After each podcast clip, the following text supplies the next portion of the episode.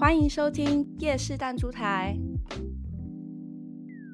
夜市弹珠台想透过有关社会、文化、人文的故事，听听不同的人生哲学。我们想透过自己与身边朋友，就像夜市里的每一个人那样，平凡、日常、独一无二，一颗颗弹珠般缤纷的经历和故事，去挖掘另一份观点，提供更多可能性，去探索这个世界。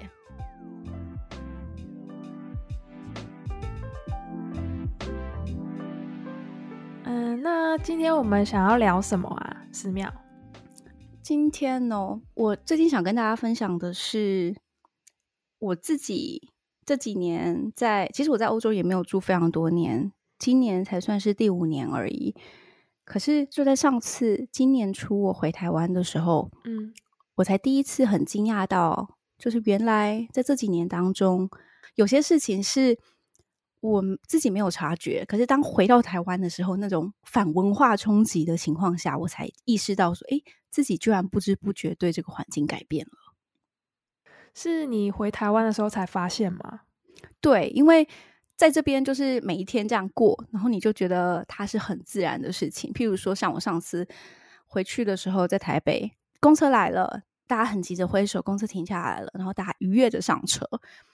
我上去之后呢，就很习惯的第一件事情就哔哔悠悠卡，然后我就跟司机大哥打招呼，就说 “hello” 这样子，就看着司机，然后还笑了。然后我当场就下一秒我就发觉说，哎，好像哪里怪怪的，因为这位司机呢，他什么反应都没有，就他没看我，他也没有回我话，然后他就直直的继续开车。嗯，然后那时候我才第一次意识到，嗯，原来。就这在台湾，这不是一个习惯，或者是说，也许这是可能是一件很奇怪的习惯。嗯、就是我还很怕说，就是乘客，就他们看到我看到我在那边打招呼，会想说，哎、欸，奇怪，我跟司机大哥是认识吗？想说这个人是刚中乐透吗？还是怎样？对，怎么心情突然这么好？好看到人就要打招呼，这样。对，然后那时候我才第一次意识到，就回想，立马就去回想说，哎、欸，我什么时候开始有这个习惯的？嗯。然后我印象非常深刻的是，我以前是一个进到店里，我希望自己是全世界最渺小的存在，就我希望店员不要看到我，我希望没有人注意到我，嗯、然后我就这样默默的进店，然后买我要买的东西，看我要看的东西，然后我就离开。因为我觉得你去跟一个不认识的人打招呼是一件很尴尬的事情啊，就是我还一直记得，就是我直到。我第一次去西班牙，至少前几个月，甚至到一年的时候，就是大家一进店就，然后你知道西班牙又人又是很开朗乐观的那种，他就很直接跟你说“哦啦”这样子。然后我那时候一开始我真的好多次都是很惊吓的，就是会觉得啊，为什么为什么你跟我打招呼了？怎么办？我要怎么办？然后就身为一个亚洲人，就非常腼腆的就会会会很小声，可能他不一定听得到，就跟他点个头。一开始。嗯，然后到后来慢慢觉得说这样好像不太有礼貌，人家都出生了，嗯，然后所以就慢慢的开始才会去回说 hello，然后非常不自然，被迫的感觉。对，那时候我就觉得为什么我我也没有特别想要去做这件事情，去学这件事情，就觉得说，哎，人家是这样，我应该去学习着一直这样做，把自己当把这件事情当成很自然的一件事。可是我那时候一直觉得没办法，我个性就不这样啊。我没有办法这样做，而且为什么我一定要来这边？我就要跟你一样，我就是亚洲人啊。嗯嗯。然后直到我都不知道什么时候，我开始已经有了这个习惯，直到回台湾，上次回台湾，所以真的从自己内在的那个文化冲击，哎，我被改变了，这样真的真的真的是自己 的内在文化冲击。嗯，不知道如果现在回头去看，以致你在自己身上有没有也看过类似的改变？嗯，我有觉得就是有一点矛盾的地方，像我们可能印象中会说，哦，台湾是很热情，其实很爱帮助别人。就是路上，如果你问路什么，啊、大家可能就会很热情跟你说，哦，是这边，然后有时候还会陪你走到哪个地方这样子。诶，这是真的。对，可是有趣的是，我之前在台湾工作的时候，好像我们上班的时候。就直接去去坐到你的位置，不太会跟大家整个公司的人说早安这样子，低调。可是，在挪威工作，可能像寺庙在德国也是，就是可能我们一进公司，早上就会说“哎，早安”，然后大家都会跟你说早安，或是在工作的时候，他不会转头来看你，但他还会在他的位置面对着 电脑，然后说“哦，早安”这样。嗯，然后。对，回个话，然后你我们离开公司的话，大家都会说哦，拜拜这样子，就是好啦，就是挪威说再见。嗯、然后礼拜五的时候，大家离开公司也会说 Have a nice weekend，对，Good health 这样子，就是 Have a nice weekend 这样。可是，在台湾，我印象中。大家下班就很低调，不太会对 这样，尤其是特别比别人早走的话，就会更要低调。就哎、欸，今天有事先离开，就默默的 感觉。对对对对对，对我记得我那时候在跟在在台北上班的时候也是，就是那时候因为一样，就是一样的感觉，又不希望别人发现我的存在，就是不管我来我去哪里，我是去上厕所去吃午饭。或者是回家，就是我都希望没有人会注意到我在干嘛，因为我一直觉得被人家注意到我在干嘛的压力很大。可是我觉得这可能是自我放大效应，其实根本没有人理你。所以因为这种的心理，我那时候要下班的时候，我就会想。哎，隔壁的隔壁桌看得到我下班，那我就应该跟他讲一下。可是我又不想让更多人知道，然后我就会跟只跟隔壁桌，哎，我先走了，拜拜，这样，然后就就拿着包包，然后还小心翼翼的离开那个离开那那个区域，这样子。嗯，对，然后每天都有这样的心情。可是现在在这边就是就非常正常，就是不管是呃你什么时候要走，或者是你突然说你有事先走。就大家就会直接站起来说：“哎、嗯，有事先走。”就好像它变成是一种是告知，就是因为别人也不会去阻止你。其实，其实他根本也许是一个相信你能够掌握自己时间的一个概念，就他尊重你，相信你作为一个个体。对，所以他不会去管说：“哎，什么是四点你走了？”这样子。对。就是应该说，信任跟尊重，可能在欧洲的职场环境其实蛮重要的。然后大家也不会去管你上班就是在干嘛，就等于说，可是我们公司是会写，比如说你九点到十点，就是可能是自己 log time 去记录说自己这个 project 花了多少时间这样子。但是不太会有人去一个礼拜说，哦，你这个礼拜花了多少时间，怎样怎样。对，很信任。对，我记得我之前在。嗯也是顾问公司工作的时候，他们还跟我说，我们记录这些时间都是后面为了去跟客户保障，就是你要算每个人在里面，在这个 project 里面的工时多长，所以你就会有一个对所有人力资源的一个费用。那时候就很明白跟我们说，这是为了跟客户就是列明细说我们怎么花钱的，嗯，而不是为了监视你。对对对对，这样子是很也不会想说。不舒服，就是会觉得这是自发性的。对啊，嗯，就像现在，呃，远端工作，就我觉得远端工作基本上没有信任很难做到，欸。哎，嗯，对啊，对啊，对，我觉得这点就是给很大信任。然后，另外尊重这件事情，我觉得很在，就是大家众所皆知的，就是欧美很多假期，应该是欧洲啦，美国应该没有，就是假期很多这件事情上也反映得出来。就在这边。嗯我们动辄不是二三十天的假期吗？嗯，对于假期这件事情，我在台湾的时候的认知就会觉得，哦，好想要放假，可是我不敢，因为我觉得偶尔放个几天假，然后就觉得好像对同事很不好意思。嗯，然后可是在这边，我突然发现，就是大家把放假当成是他们的基本权利。嗯，他们要放假的时候，就是特别的，就是自己都很兴奋，然后恨不得全世界都知道他们要去放假。对，而且我觉得他们对放假这件事情的，嗯、呃，一些概念也不一样。可能像台湾，我们会觉得哦，放假就是去玩嘛，一定要出国，对，一定出国去玩。可是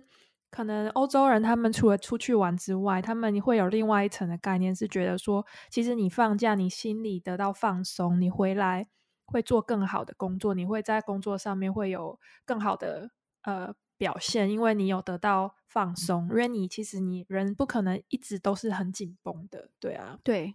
我曾经看过同事一个请假的原因是，当然他也不是说丢包，然后直接就自己去放假了。可是他曾经就是在我们案子非常焦灼的时候，他就呃去跟当然就跟就是 project lead 去沟通这件事情。然后他那时候要求请假的原因是，他说 I really need this，嗯，他就说他他觉得他压力太大、太紧张、太紧绷了，他真的需要一周的时间暂时离开这个环境。嗯，这这就是他放假的原因，不是因为他已经买好机票，他要去哪里玩，嗯，或者是他跟谁约了朋友有 party，或者是谁结婚要去参加婚礼，这样，嗯，就都这些都不是原因，他单纯的原因就只是，嗯，他觉得他需要停一下。嗯。这很有趣诶，就是当然也是很人性化，但公司的那个制度可以让他这样子，不需要说哦，两个月前就要说我这个礼拜要走，就是他真的发现自己无法负荷的，他需要一个喘喘气的机会。嗯，而且我印象非常深刻的是，我那时候要请假，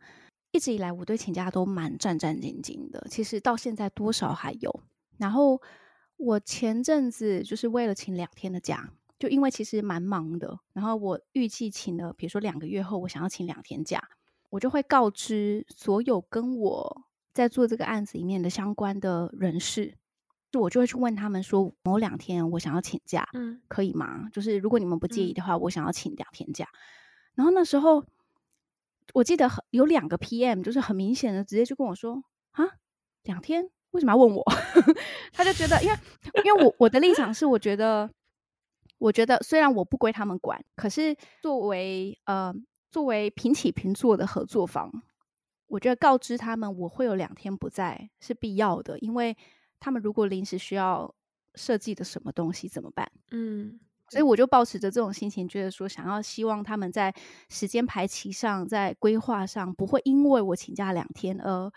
呃措手不及。嗯，可是呢，尽管是这样，他们还是。非常不能理解，就是为什么我要问他们这件事情。他就说：“第一个，请假是你的权利，你为什么要征求我的同意？”嗯，当然，他非常，就他非常感谢你考虑到他的工作。嗯，可是他会觉得说，我没有理由阻止你，这是你的权利。嗯，然后再来，他说，就两天，你如果要请两个月，我们再来讨论两天哦，拜托请多一点吧，这样，好好笑。那时候。对，我那时候真的对请假这件事情，呃，真的又在改观了一次，完全是不一样的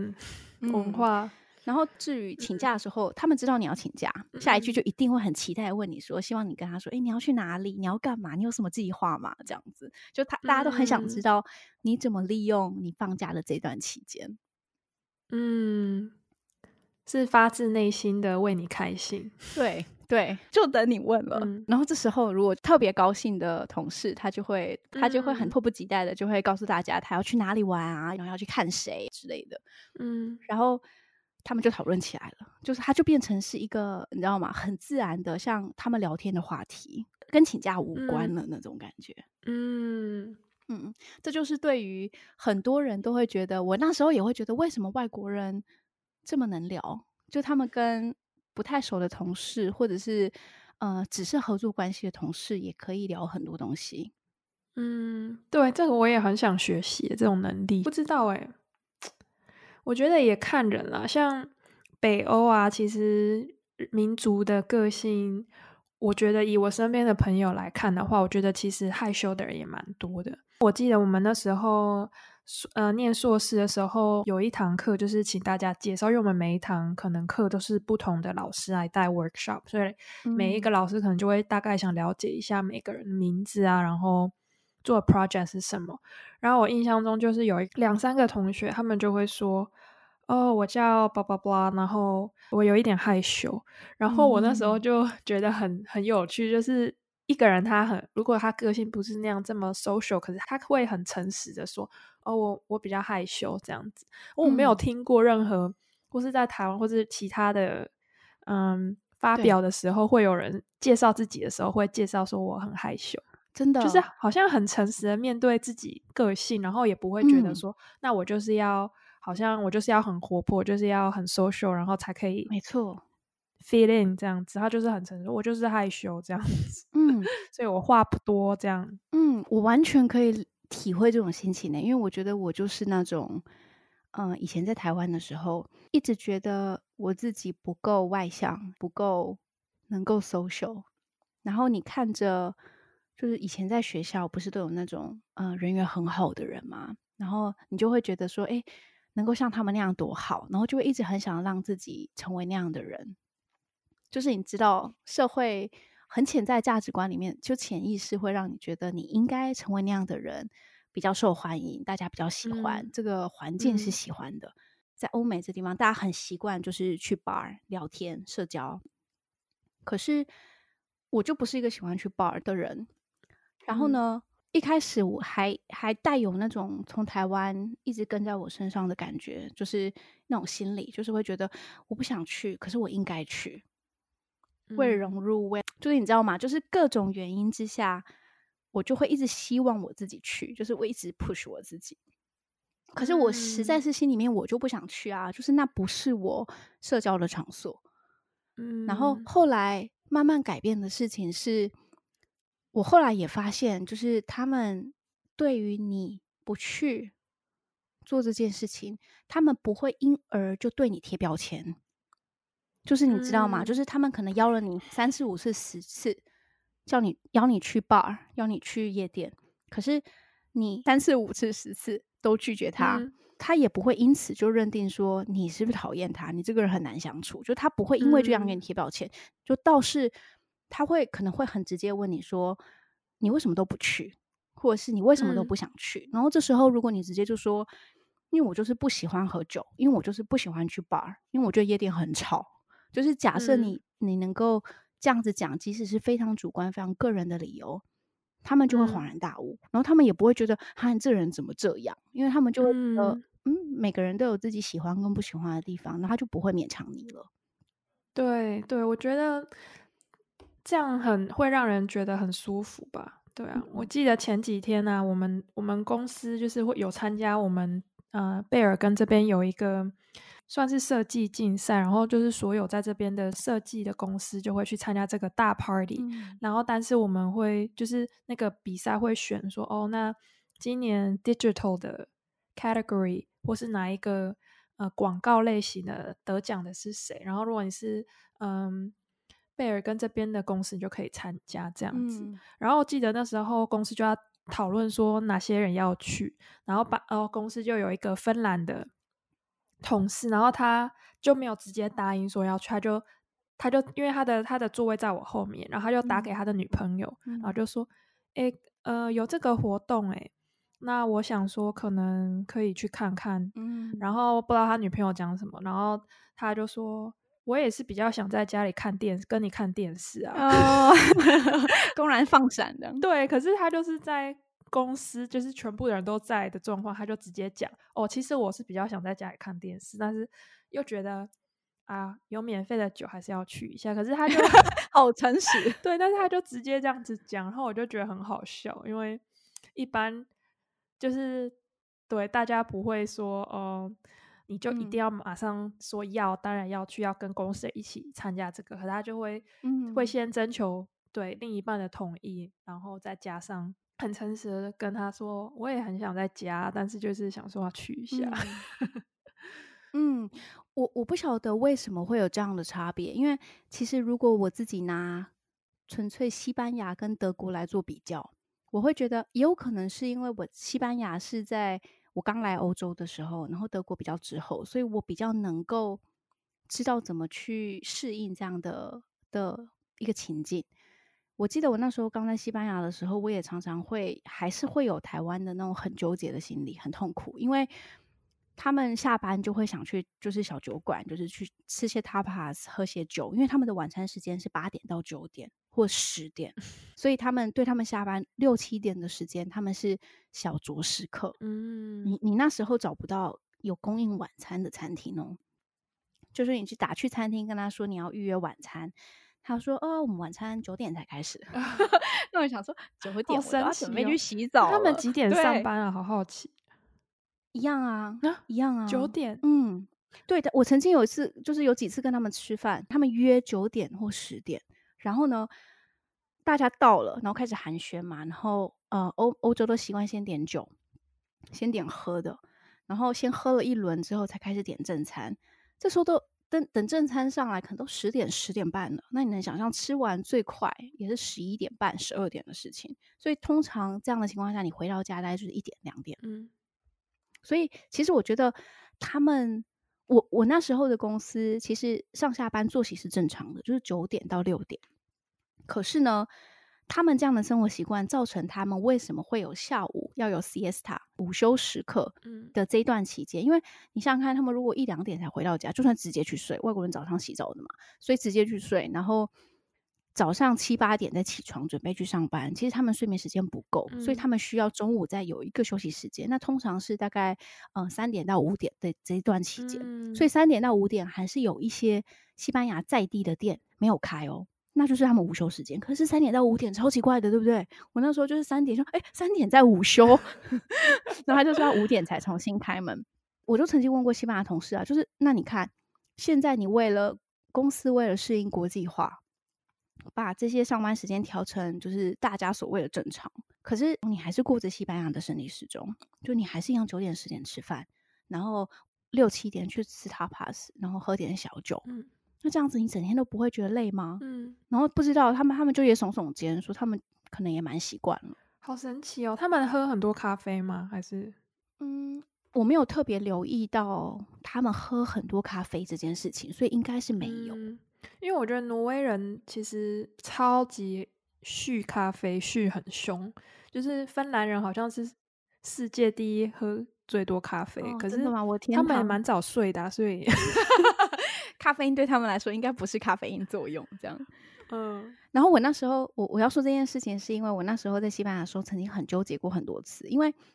我实在没有办法，六七点的时候就要先去喝小酒，他 pass 聊天，然后一直摸摸摸摸到九点十点才吃晚餐，然后之后可能一两点才能睡觉。就你知道，亚洲就是我们回家之后还要洗澡，那些有的没的，就外国人可能直接躺下去就先睡再说。可是无法对，所以我就完一直没有办法 融入这样的生活，所以到。我我每次哦，就是他们说要约吃饭的时候，我们每次都会像在划拳一样，就是我们就说，哎，晚上一起去吃饭。然后每次他们就说约，那接下来就是问约几点。然后每次这个划拳开始就开始喽，就是他就是说十点，我说不行，八点。然后他就说，他说那九点半，那我就说不行，还是太晚了，八点半。然后他就说好啊，那九点，我就说真的不能再早一点吗？他就说不行啊，餐厅还没开啊。那我就说好吧，九点。就是、哦天哪，对，然后我每次都要跟他们，就是他们也知道我一定会这样子跟他们讨价还价，嗯，可他们就还是要 argue 这件事情，就很好笑。每次都是，可是我那时候也是，然后他们的那个六七点，他们像比如说像这时候，他们就会说，哎，我们九点才要吃饭嘛，那等下下班到九点之间三个小时，你要干嘛？然后我心里想说我要回家，然后那他就会说走啊，去吃 tapas，就是先先去小酌一下，然后你再回家放个东西，换、嗯、个衣服，就刚好可以吃晚餐嘛，perfect。压力好大哦。对，我那时候真的，我常常遇到这种情境，是我压力真的很大，因为我下班我就想回家，我我自己想做的事情，或是我想耍废，我想放空。啊、可是他们又很热情，就常常会说，哎，下班了，喝个酒啊，就是去去去吃个小 tapas 这样。所以我那时候一直还会有就是所谓的社交压力，嗯，然后我不知道是不是因为德国比较没有这件事情，或者是因为，或者是可能是年纪比较大了，或者是因为大家嗯越越来越多有家庭的同事，所以他们就很习惯，就是下班我要回家拜，然后你你完全没有办法接话，他就闪人了，就是对，就是他们不会有这么多嗯 social 的。卢你就是 社交卢，嗯、就是不会不会那么多，就哎、欸、走啦，就是下班去，哦、就是这让我某方面来说，你也可以说他真的很像台湾，他有台湾的感觉，就是哎、嗯。欸、走啦，为什么不去一起嘛？这种那种感觉，对，就是会一直让我有这种就心理压力，就觉得我应该去，我也想跟你去啊，可是我不想，我现在不想去，对对，可是在这。边就是现在就非常的自然，就是我觉得说，哎、欸、不行，我很累，就像上次。呃，公司办活动的时候，我们也有同事在活动结束之后，他说他们还要去湖游泳。夏天嘛，因为这边九点十点才天黑，他们就说他们要再去湖游泳一下。嗯、然后他就说要不要去？然后因为那时候我刚加入公司没多久，嗯、你知道那种那种情境又来了，我就觉得，哎呀，我应该去，嗯，你知道吗？就刚加入公司，就是为了表现 可以融入，为了让大家就是熟悉一点，就是台面上好做事，我应该去，嗯。嗯可是。后来就那天活动结束，我就跟他说我想一下，然后他就把那个地点传给我，嗯，然后结果后来那天结束的时候，因为其实因为就是公司的活动上面有酒嘛，所以就是有一点有一点微醺，然后我就同时又觉得很累，就是觉得 假日还要来公司 social，就是公司的活动，然后我就觉得假日我想要回家了，结果那时候我就结束的时候，我决定要回家的时候，以前的我我会。就偷偷溜回去，就是什么都不讲，嗯、就让他慢慢的过去吧，嗯、这样子。可是现在我就觉得，哎，就是可能会有点被改变，被训练到，就是有事情就可以直接沟通。嗯，所以我就传个讯息跟他说，我决定不去了，因为那个地方离我家太远，然后我现在很累，我很懒，我想回家睡觉。就是很诚实，然后人家也也不会觉得怎么样啊。对，对，然后当然他就是我，当然没有办法知道他心里怎么想。嗯、可是他就回我说：“哦，没问题啊，就是下次有有机会欢迎再加入，就是、嗯、然后就是就是好好休息这样子。”就我就觉得，哎，这样的沟通好棒哦！就是我不用怕你会介意，因为我把话也说明了，然后你也不怕，就是如果我是对方，我也不会怕说对方是不是觉得呃不喜欢我，或者是就是你知道吗？任何可能猜测的原因而不来。就是大家直接就说我为什么不去？因为我就是懒，因为我就是想回家耍废。嗯，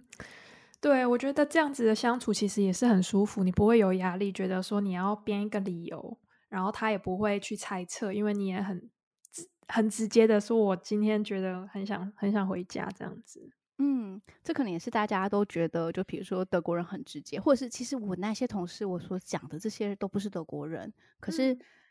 可能在这个环境底下，大家慢慢的就有这种共同的默契，觉得我就直接讲，然后你直接讲，别人也会接受。嗯嗯，对，就是我觉得环境真的很奇妙的地方。对啊，其实欧洲跟台湾都有各个文化的脉络所现在构成的一些社交啊，或是系统上面的，嗯，差异差异。对对对，所以。其实可以有机会可以出去看看别的国家，然后有一天回台湾的时候吓到的感觉，吓到的，对啊，像我相信外国人到台湾也会有很多文化冲击。嗯，其实这件事情也不是说台湾那样不好，因为其实台湾的灰色地带其实让有时候让人家真的觉得很舒服，因为不会有人直接跟你说什么。呃，很直接，然后在亚洲的文化底下很冒犯的事情，我觉得这可能是一个，这还是大环境的影响啦，就是因为大环境呃形成的共识，然后塑造了每个人的行为模式或者是习惯。我觉得这件事情，嗯、呃，没有绝对的好坏，只是当你嗯、呃，当你在一个地方，然后被他这样的潜移被那个环境潜移默化的时候，你真的只会到。再换个环境，你才会感受到原来有哪些差异。不然的话，嗯、一切都是这么的自然。对，没错。那今天就先这样。如果大家有什么嗯好奇的事情、想听的面相，甚至希望我们分享我们觉得挫折跟失败的时刻，嗯，我觉得也是蛮好的话题。对啊，超多挫折的。对，就是我们不能只表现光鲜亮丽的一面，就是在国外，就是其实有时候也是连滚带爬的。对啊，对啊，真的。如果大家有任何好奇的事情，或者是觉得有趣的话题，都可以欢迎提出来哦。嗯，欢迎大家跟我们分享，谢谢大家。嗯，谢谢，拜拜，拜拜。